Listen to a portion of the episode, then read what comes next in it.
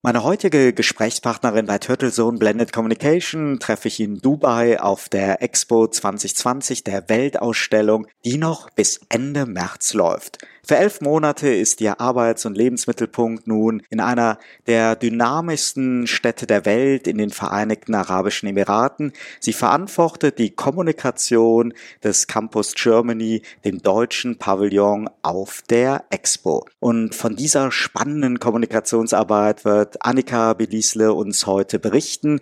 Bleiben Sie also dran, gleich geht's los.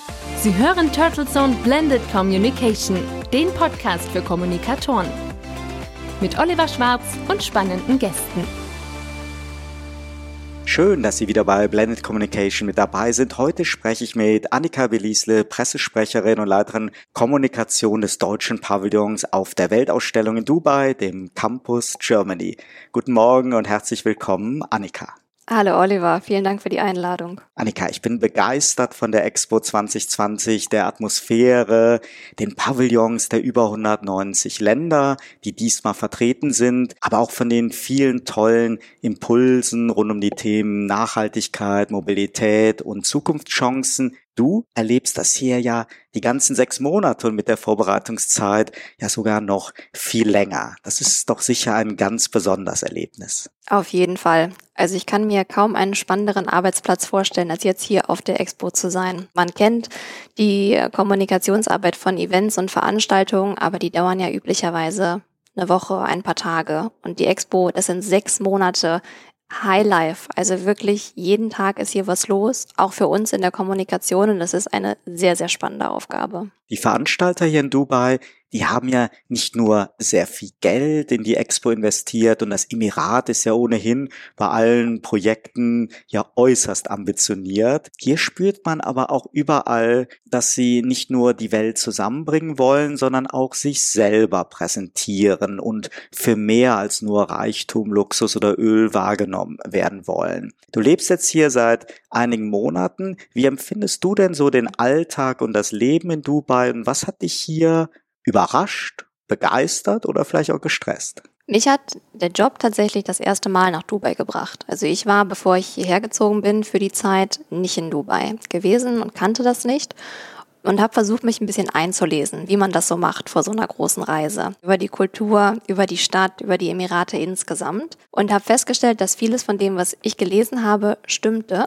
Es hat mich aber schon beim Lesen überrascht. Also die Emirate sind nicht das typische Land im Nahen Osten, wo man Klischees im Kopf hat, die vielleicht vor 50 Jahren zugetroffen hätten, aber heute nicht mehr.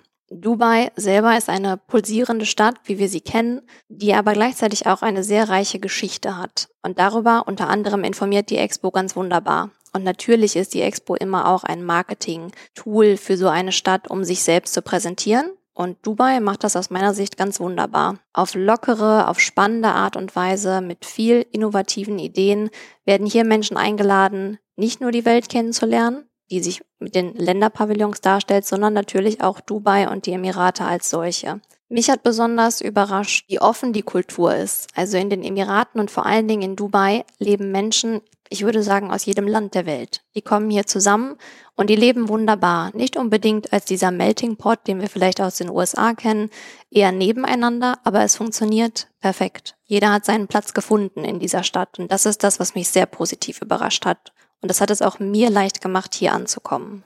Ihr habt mit dem Campus Germany einen ja wirklich riesigen Pavillon, der eine richtige dramaturgische und emotionale Tour bietet und wirklich so einer der Besuchermagnete hier auf der Expo darstellt. Gebt da unseren Hörerinnen und Hörern mal ein kurzes Gefühl, was die Besucher hier erwartet und wie das inhaltliche Konzept aussieht. Das inhaltliche Konzept des Campus Germany basiert auf der Idee einer Universität. Das heißt, man beginnt mit der Einschreibung. Jeder Besucher bekommt ein personalisiertes Namensschild, was dann auch später mit der Ausstellung interagieren kann und wird quasi eingeführt in die verschiedenen Themenbereiche. Das geht ganz spielerisch los mit einer kleinen Projektion und später mit einem Bällebad, in das man sich sowohl reinsetzen kann, als auch die Bälle nutzen kann, um damit über Nachhaltigkeit in Deutschland zu lernen. Und dann haben wir drei verschiedene Themenbereiche, in denen wir Exponate ausstellen, die Innovationen und Ideen aus Deutschland zeigen, alles rund um das Thema Nachhaltigkeit. Und ganz am Ende gibt es eine Abschlussveranstaltung, die nochmal auf eher emotionale Art und Weise versucht zu zeigen, dass wir durchaus einen Unterschied machen können, wenn wir nur bereit sind, es zusammen zu tun. Und das Konzept kommt bei den Besuchern tatsächlich sehr gut an. Also die Warteschlange vor dem Pavillon ist eigentlich immer mindestens eine halbe Stunde lang. Spannend ist bei so einem Auftritt auf einer Weltausstellung ja auch immer, welche Ziele man verfolgt und wie man diese dann auch kommunikativ begleiten kann. Hier sind nicht nur über 190 Nationen vertreten und Aussteller aus der ganzen Welt, sondern natürlich auch Medienvertreter, Multiplikatoren von überall her. Welche Ziele habt ihr euch mit dem Pavillon gesetzt, mit dem Campus Germany und wie sieht dein Kommunikationskonzept aus, um auf diese Ziele dann auch einzuzahlen? Ich habe das gerade schon mal ganz kurz angerissen. Ich würde sagen, das über allem stehende Ziel ist das Marketing für Deutschland. Also die Bundesregierung nimmt an der Expo teil, nicht nur, weil man das so macht, sondern weil man das Ziel hat, hier Deutschland zu präsentieren. Und zwar auf eine positive, moderne und nachhaltige Art und Weise. Dafür sind wir hier und das ist das Ziel, was wir mit der Kommunikationsarbeit auch verfolgen. Jetzt sind aber gerade die Zielgruppen sehr aufgesplittet. Es geht zum einen darum, die Welt auf Deutschland aufmerksam zu machen, zum anderen aber auch darum, die Deutschen auf den deutschen Pavillon aufmerksam zu machen und zu legitimieren, warum wir eigentlich hier sind und das so tun, wie wir es tun. Und das macht die Kommunikationsarbeit in den verschiedenen Phasen des Projekts anspruchsvoll, weil wir immer wieder die Strategie ändern müssen. Das Projekt hat ja eine Laufzeit von rund vier Jahren meistens und das beginnt eben damit, dass erstmal das Konzept ausgewählt wird, dann wird der Pavillon gebaut und später geht es natürlich darum zu zeigen, was wir während der Expo-Zeit eigentlich machen. Das heißt, das äh, Kommunikationskonzept wechselt eigentlich im Laufe dieser Zeit immer mal wieder und erreicht dann seinen Höhepunkt während der Expo-Laufzeit quasi mit einer Live-Kommunikation. Du hast es gerade schon gesagt, es gibt diese verschiedenen Phasen. Lass uns da noch mal ein bisschen näher drauf einsteigen, denn wie bei einem Messeauftritt, hier ist eben nur alles viel, viel größer, viel internationaler und viel länger, hat so ein Projekt eben diese verschiedenen Phasen, dramaturgische Highlights. Was waren denn so die wichtigsten Milestones und wie hast du dann mit der Kommunikationsarbeit diese vorbereitet und darauf reagiert? Also ich würde sagen, das Projekt lässt sich eigentlich in drei Phasen aufteilen. Die erste Phase ist die Findungsphase. Da geht es wirklich erstmal darum, dass man die Unternehmen findet, die die Ausstellung gestalten, die den Bau verantworten werden. Man braucht einen Architekten. Dann sucht man Exponategeber. Das heißt, da geht es wirklich darum, erstmal die Idee dieses Pavillons zu entwickeln und dann das Projekt vorzubereiten als solches. Da ist man in der Kommunikationsarbeit auch ganz am Anfang. Da geht man in Richtung CI, überlegt sich also, wie soll das Ganze eigentlich aussehen? Visuell, in welche Richtung gehen wir da und bereitet auch die ersten Schritte vor, um in dem Land, in dem man dann ist, zu kommunizieren. Wir sind ja jetzt hier in Dubai und da galt es erstmal Kontakte zu knüpfen. Wie sieht denn die Medienlandschaft hier überhaupt aus? Mit wem wollen wir sprechen? Wie kann man da die ersten Schritte gehen? Das ist Phase 1. Phase 2 beginnt für mich eigentlich dann, wenn auch der Bau des Pavillons beginnt. Da fängt wirklich physisch, wird etwas umgesetzt. Und dann fangen wir damit an, in der Kommunikation zu erzählen, was wir hier eigentlich machen, worauf wir hinarbeiten, was das Konzept des Pavillons ist und begleiten eigentlich diese Schritte und zeigen, auf welchem Weg sind wir gerade. Da gehören so Sachen zu wie ein Richtfest oder noch vorher der Spatenstich. Das wird kommunikativ mit Pressekonferenzen etc. begleitet. Und dann kommt die eigentliche Zeit der Live-Kommunikation, wo wir zeigen, was kann der Pavillon, was haben wir hier ausgestellt. Das wird vorher natürlich noch möglichst geheim gehalten. Dann gibt es jeden Tag Veranstaltungen, die hier stattfinden, die auch beworben werden. Das ist dann, würde ich sagen, diese dritte Phase, die wir kommunikativ haben. Ähnlich wie bei den Olympischen Spielen hat ja jede Expo immer wieder eine neue Handschrift. Man kann also nur begrenzt auf die Erfahrungen der letzten Events zurückgreifen. Man entwickelt also eine Strategie und Pläne und auch gibt's dann sicherlich vor Ort immer wieder, auch aufgrund der Landeskultur, Überraschungen und Hürden. Die Organisation der Veranstalter hier, die wird von alten Expo-Hasen, mit denen ich gesprochen habe, durchweg gelobt. Aber auch Dubai hat ja mit der Pandemie zu kämpfen gehabt. Die Expo musste sogar um ein Jahr verschoben werden. Wie wertvoll war es, dass du und Teile des Teams schon lange vorher hier in Dubai vor Ort waren, bevor es losging? Und was waren vielleicht dennoch so unerwartete Probleme und Überraschungen, ja, die man einfach nicht vorhersehen konnte, mit denen ihr dann hier konfrontiert wart. Also vielleicht ganz kurz nochmal zum Hintergrund, ähm, wie so eine Expo eigentlich organisiert ist. Ähm, tatsächlich ist jede Expo von der Stadt selber das erste Mal ausgerichtet. Über allem steht die Organisation BEE, e. das ist die das französische Abkürzung für Bureau International des Expositions, die diese Expo-Aufträge vergibt an die Städte. Das heißt aber, bei jeder Expo hat man ein Team, was es so vorher noch nie gegeben hat, was sich jetzt zum ersten Mal darum kümmert, eine Expo zu veranstalten. Und das trifft dann natürlich im Grunde auch auf den Organisator des deutschen Pavillons zu. Da kommt ein Team zusammen, was zum ersten Mal in diesem Land, in dieser Kultur ein Pavillon betreibt. Und das sind schon diese ersten Hürden, die man hat, sowohl in der Kommunikation mit dem Veranstalter als auch dann mit der Medienlandschaft vor Ort. Für uns war es sehr, sehr wertvoll, dass wir so viel früher nach Dubai gekommen sind, damit man sich erstmal und hier im wahrsten Sinne des Wortes akklimatisieren konnte. Wir sind im Juli angekommen, es war sehr, sehr heiß und man musste sich erstmal daran gewöhnen, viel Zeit drinnen zu verbringen und ja, sich wirklich an alles erstmal rantasten. Wir haben dann damit angefangen. Im Juli waren wir hier. Da war der Pavillon natürlich noch in den finalen Zügen des Baus beziehungsweise in der Zusammenstellung der Ausstellung. Der war noch nicht fertig. Das heißt, unsere Büros waren auch teilweise noch nicht fertig. Wir sind also auf eine Baustelle gepilgert, haben dort gearbeitet, sind wieder zurück in unsere Wohnung gegangen.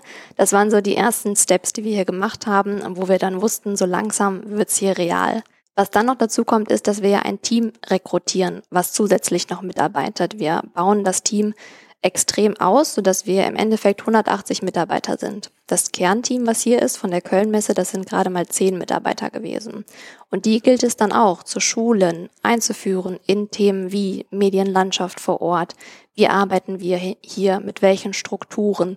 Es gab ein Schulungskonzept, sodass alle Mitarbeiter über einen Monat geschult wurden sowohl inhaltlich für den Pavillon als auch mein Team jetzt, wie möchten wir Kommunikationsarbeit hier betreiben.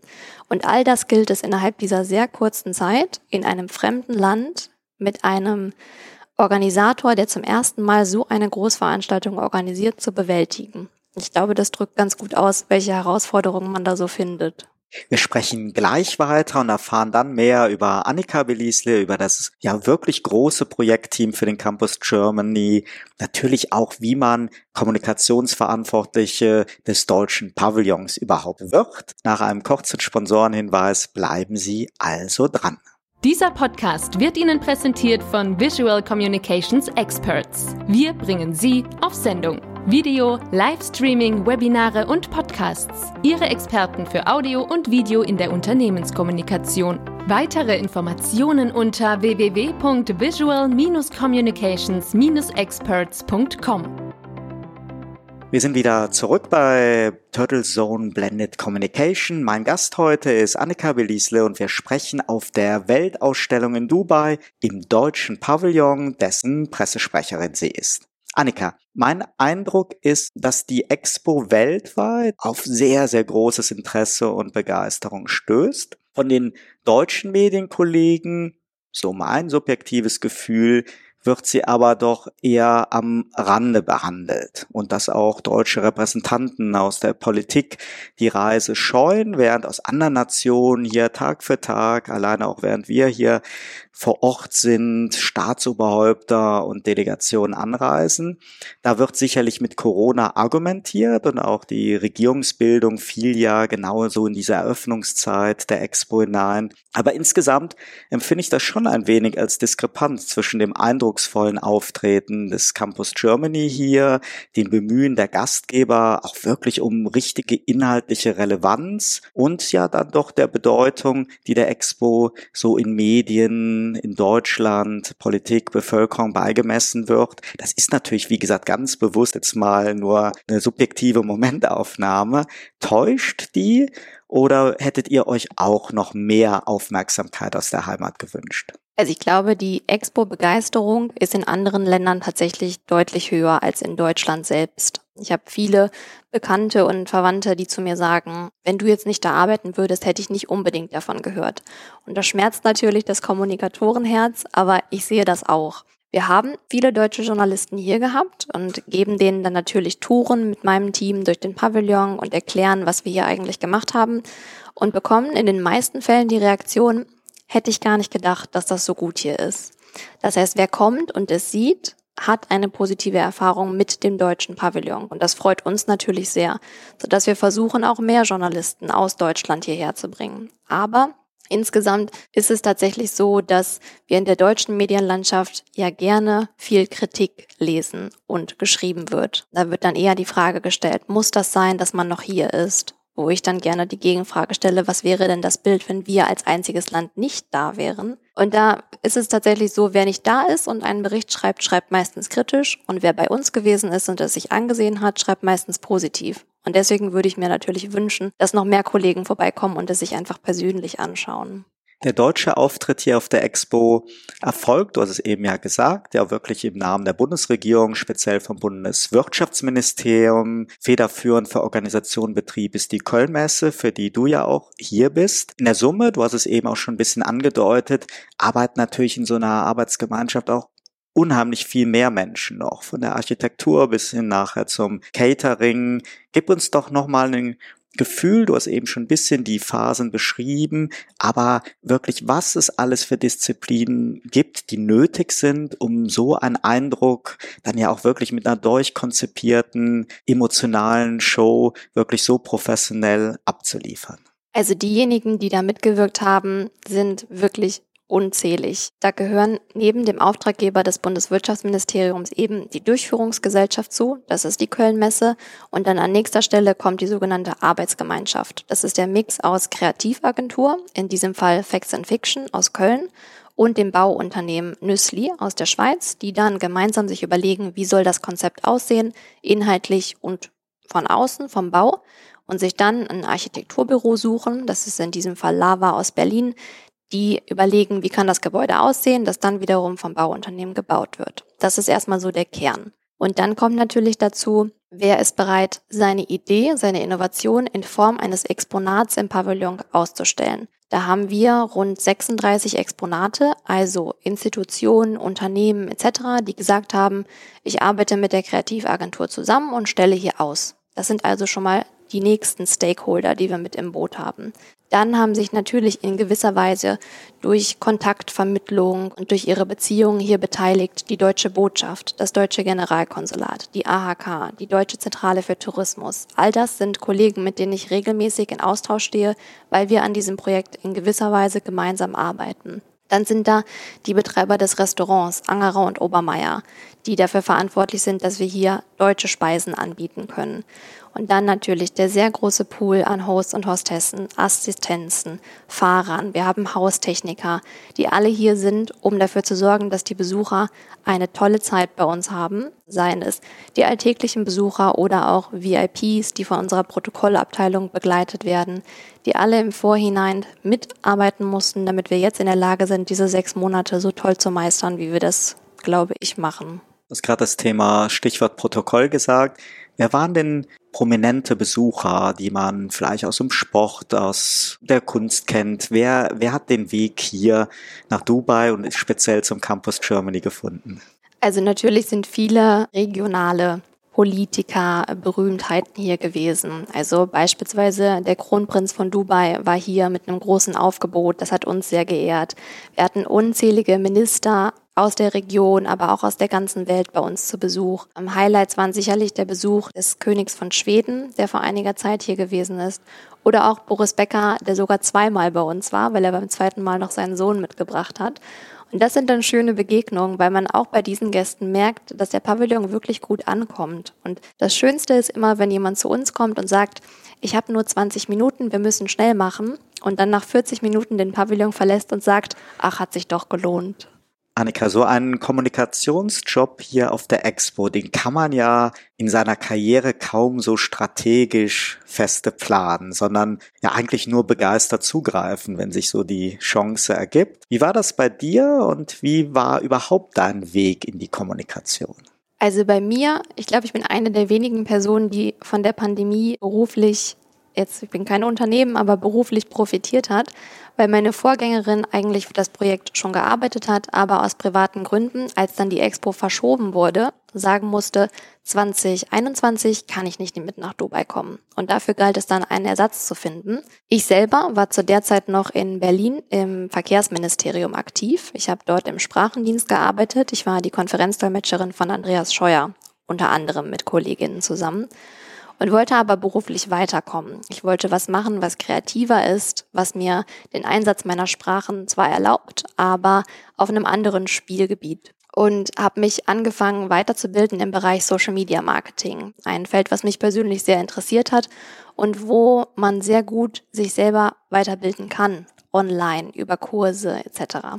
Und habe festgestellt, das ist eigentlich genau das, was ich machen möchte und wollte dann zu der Zeit gleichzeitig auch wieder näher in die Heimat. Ich komme ursprünglich nicht aus Berlin, es war mir zu weit weg und habe in Köln und Umgebung nach Jobs gesucht. Und als dann die Kölnmesse diese Stelle ausschrieb, habe ich gedacht, das ist eigentlich der perfekte Mix. Aber schaffst du sowieso nicht. Also habe ich es einfach mal versucht und wie das so oft so ist, wenn man mit Leichtigkeit an die Sache rangeht, klappt es meistens ganz gut. Und so war das hier auch bei der Expo. Du bist auch nun Mitglied im BDCom, dem Bundesverband der Kommunikatoren. Was erhoffst du dir als Kommunikatorin von dem Verband und wie wichtig ist dir so der Austausch mit anderen Kommunikationskolleginnen und Kollegen? Ich bin schon in meinem früheren Beruf Mitglied im Berufsverband gewesen, weil ich glaube, dass man vom Austausch unglaublich profitieren kann. Ich finde das sehr, sehr anregend zu sehen, was andere Kollegen im Beruf machen und finde es großartig, wie in so einem Berufsverband ja wirklich, ohne dass man dafür eine Forderung stellt, Wissen ausgetauscht wird. Ich selber bin auch immer gerne bereit zu teilen, glaube aber, dass andere viel mehr zu sagen haben als ich und finde es deswegen ganz, ganz toll, dass es diese Plattform gibt. Und deswegen war es für mich klar, sobald ich den Job gewechselt habe, ich möchte auch schauen, was gibt's denn im Bereich Berufsverbände und da kam ich um den BDCom eigentlich nicht herum.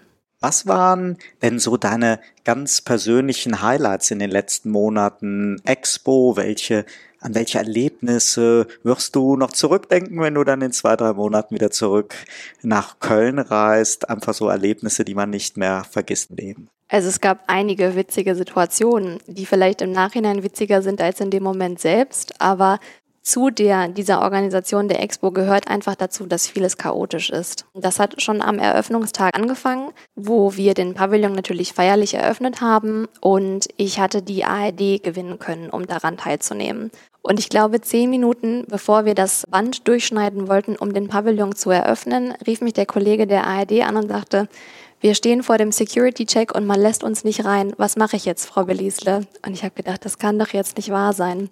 Ich hatte schon oft gehört, dass es schwierig ist, mit Kameras auf das Gelände zu kommen. Das kann ich bestätigen, ja.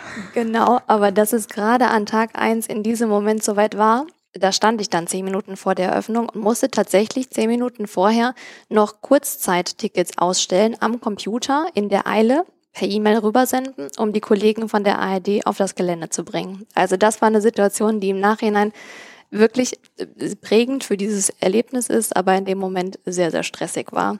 Aber eine andere Situation, die ich gerade letztens erst erlebt habe, war ein toller Dreh mit einem Kollegen von der CNN. Richard Quest war hier von Quest Means Business und hat gesagt, ich schaue mich einfach mal um. Und das war auch so eine Situation, wo jemand kam und sagte, ich habe gar nicht so viel Zeit. Und dann ewige Zeit in unserem Bällebad verbracht hat.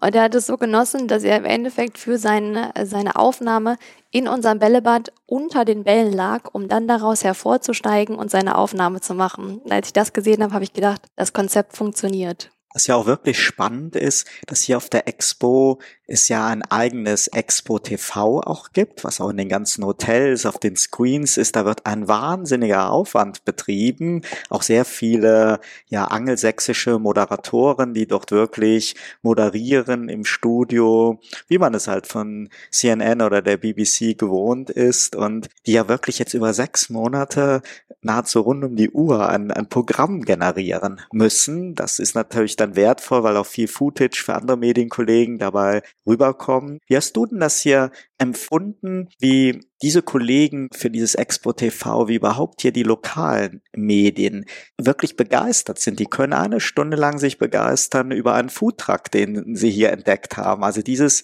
hier ist die ganze Welt, hier ist wirklich wie eine Wundertüte zum Entdecken, scheint vor allen Dingen auch die lokalen Medien hier sehr zu begeistern. Tatsächlich ja. Also die lokalen Medien sind die, die bei uns fast täglich im Pavillon sind. Äh, unser Running Gag ist immer, wenn der Infocounter anruft, weil ein Medienteam vor der Tür steht, dass wir raten, ob es Abu Dhabi TV oder Dubai TV ist, weil einer ist es meistens. Für uns Kommunikatoren macht es die Arbeit sehr, sehr angenehm mit den Teams von hier, weil sie so interessiert sind an allem, was wir bieten können. Der Deutsche Pavillon zum Beispiel bringt fast jede Woche eins unserer Kulturteams, das heißt eine Band, einen Künstler, äh, eine Tanzgruppe oder ähnliches ins TV-Studio, weil die Expo wirklich interessiert daran ist, zu zeigen, was man hier mitbringt und was man zeigen kann.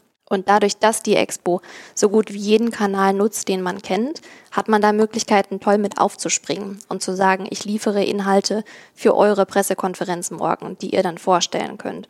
Oder auch andersrum, im Medienzentrum der Expo kann man Räume buchen, um selber Pressekonferenzen abzuhalten, sodass man die ganze Logistik gar nicht mehr bedenken muss. Man kommt mit seinen Themen und einem Termin und kann das für seine eigene Kommunikationsarbeit nutzen. Und das finde ich bei meiner Arbeit wirklich sehr angenehm und ja, sehr zuvorkommend von der Expo. Wie geht es denn beruflich nach der Expo für dich weiter und welche der Skills und Erfahrungen, die du hier dazu gewonnen hast, werden dir dabei besonders helfen? Also ich glaube, die Expo macht sehr stressresistent. Dadurch, dass es keine Pause gibt, das Projekt findet jeden Tag statt, sind wir eigentlich immer auf Abruf. Das heißt, am Wochenende ist das Handy an, weil es kann sein, dass irgendwas passiert. Und das ist in den ersten Wochen auch oft der Fall gewesen. Und das härtet ab. Es ist nicht so, dass man dadurch zum Workaholic wird, sondern eher, dass man sagt, ich kann einiges aushalten. Und ich glaube, das ist eine, eine Eigenschaft, die einem als Kommunikationsleitung sehr, sehr viel weiterhelfen kann. Dass man sagt, ich ähm, bin entspannt genug, um auch diese Situation jetzt auf mich zu nehmen und die gut meistern zu können. Und das hoffe ich dann in der Zukunft umsetzen zu können, dass ich genau das mitnehme, alles, was ich hier im Bereich internationale Kommunikation gelernt habe, umsetzen kann. Und dann schauen wir einfach mal, was das nächste Projekt so bringt. Ich denke mir, du wirst in diesen elf Monaten ja auch die Gelegenheit gehabt haben, Dubai etwas näher kennenzulernen, also auch mehr als das äh, Expo-Gelände. Du hast ja gesagt, du hast es vorher auch noch nicht gekannt und es ist ja schon ein Unterschied, ob man jetzt als Expert hier lebt, also jetzt wirklich einen langen Zeitraum ansässig ist oder ob man nur im Urlaub hinfährt und ein paar Highlights sagt. Was sind denn so deine persönlichen Tipps, wo du sagst, das sollte ein Dubai-Besucher unbedingt sich mal anschauen? Das ist etwas, um einfach den Flair oder die Besonderheit dieser Stadt kennenzulernen. Dafür sind die elf Monate tatsächlich perfekt gewesen, dass man über den Touristenstatus hinauskommt, auch die Möglichkeit hat, Leute von hier kennenzulernen, die einem genau diese Tipps geben können und das dann zu erleben. Also ähm, ich habe einige Lieblingsecken in der Stadt, ähm, von denen ich eine, eine auf jeden Fall empfehlen möchte und das ist La Mer. Das ist eine Ecke direkt am Strand, ungefähr auf Höhe äh, des Burj Khalifa, wo wo man ein kleines Viertel hat, wo man einfach schön spazieren kann, mit tollen Cafés und Restaurants. Und das fehlt in einer Stadt wie Dubai ja oft, dass es keine klassische Fußgängerzone gibt, in der man einfach mal flanieren kann. Das ist da auf jeden Fall eine tolle Möglichkeit. Ich gehe mit meinen Besuchen, die ich jetzt in der Zeit auch zahlreich gehabt habe, natürlich auch immer gerne nach Deira, ganz im Norden. Das ist die Altstadt von Dubai die nicht mehr so authentisch alt ist, wie sie mal war, aber nachgebaut wurde und einem trotzdem einen schönen Eindruck davon gibt, wie Dubai eigentlich früher gewesen ist. Weil Dubai aus den 50ern, das war die Stadt der Perlentaucher und das hat genau dort stattgefunden, wo jetzt diese Altstadt platziert wurde. Also auch das finde ich sehr, sehr spannend. Und ansonsten ist eigentlich einer meiner Tipps auch immer, die Stadt mal zu verlassen und über die Grenze von Dubai hinauszuschauen. Die Emirate haben tolle Landschaften und nicht nur Wüste, sondern auch Berge, strandige Ecken, ähm, also wirklich tolle Natur, die man nur sehen kann, wenn man die Hochhäuser hinter sich lässt. Also wer da irgendeine Möglichkeit hat, das mal zu machen, auf jeden Fall empfehlenswert. Die Expo, die läuft noch bis Ende März. Was stehen denn noch so für Highlights an? Gestern war hier das Konzert der Black Eyed Peas auf der großen Alvasel Dombühne. Das war eines von vielen musikalischen Highlights. Gibt es noch Dinge, auf die ihr euch hier auch freut, die noch als besondere Highlights anstehen? Ja, also die Expo hört nie auf zu überraschen, muss ich sagen. Da sind eigentlich für jeden Tag Highlights geplant, äh, teilweise organisiert von den Länderpavillons auf den großen Bühnen und teilweise wie jetzt das Konzert gestern von der Expo selbst. Da hält sich das hartnäckige Gerücht, dass Beyoncé auch noch auftreten wird. Wow. Also wenn das stattfindet, da würde ich mich auf jeden Fall drauf freuen.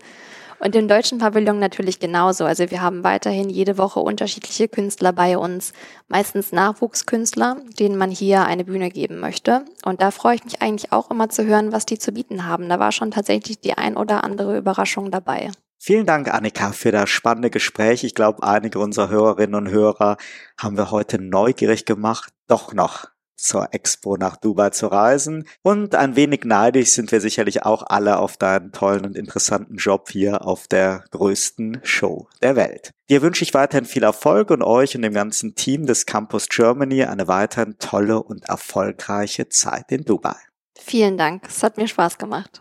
Liebe Podcast-Freunde, seien Sie auch bei der nächsten Episode von Turtle Zone Blended Communication wieder mit dabei. Abonnieren Sie uns und empfehlen Sie diese Talkreihe für Kommunikatoren gerne weiter. Ihr Feedback zu dieser Episode, Erfahrungen, Anregungen Meinungen sind herzlich willkommen, ob als E-Mail oder Sprachnachricht.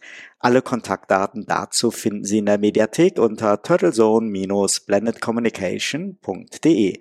Ich freue mich auf ein baldiges Wiederhören. Ihr Oliver Schwarz. Turtle Zone Blended Communication, der Podcast für Kommunikatoren mit Oliver Schwarz.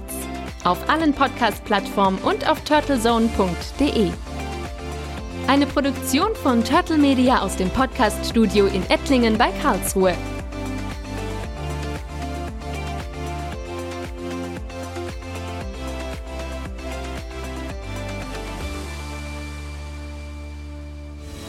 Für Werbung in diesem Podcast oder eine Sponsoring-Partnerschaft wenden Sie sich bitte an Turtle Media unter 0721 977 907 15.